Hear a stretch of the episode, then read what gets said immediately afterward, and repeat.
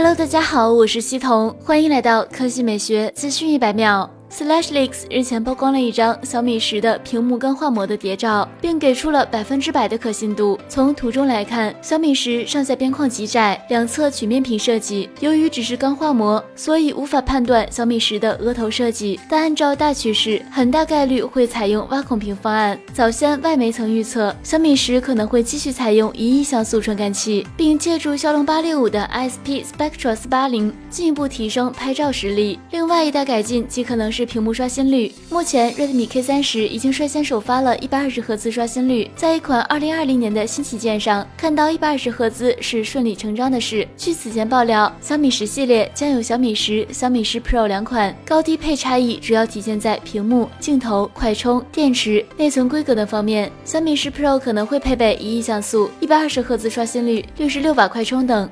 本周末，知名爆料人士 Onlix 分享了对应 LG G9 的 CAD 渲染图。可以看到，G9 正面是一块水滴屏，非曲面，额头、下巴不等宽；背面是水平四摄。其中最左侧的那颗开孔较大，中间三颗较小，最右侧是双色纹闪光灯。由此不难判断，LG 终于抛弃了后指纹，用上屏下指纹了。机身侧面看起来是金属材质，LG 安排了四颗物理按键，左侧是分离式音量键，下方应该是 ThinQ AI 按键。机身右侧是电源键。让人意外的是，G9 依然配备了3.5毫米耳机孔，看来 LG 这些年发力的 HiFi 音效特性依然会保留。消息称，LG G9 的三维数据是一百六十九点四乘七十十七点六乘八点八毫米，屏幕大小在六点七寸或者六点九英寸。至于是 LCD 面板还是 OLED 还不清楚。不出意外的话，LG G9 会搭载骁龙八六五移动平台，最高可选八 G 内存，电池四千毫安时左右。好了，以上就是本期科技美学资讯百秒的全部内容，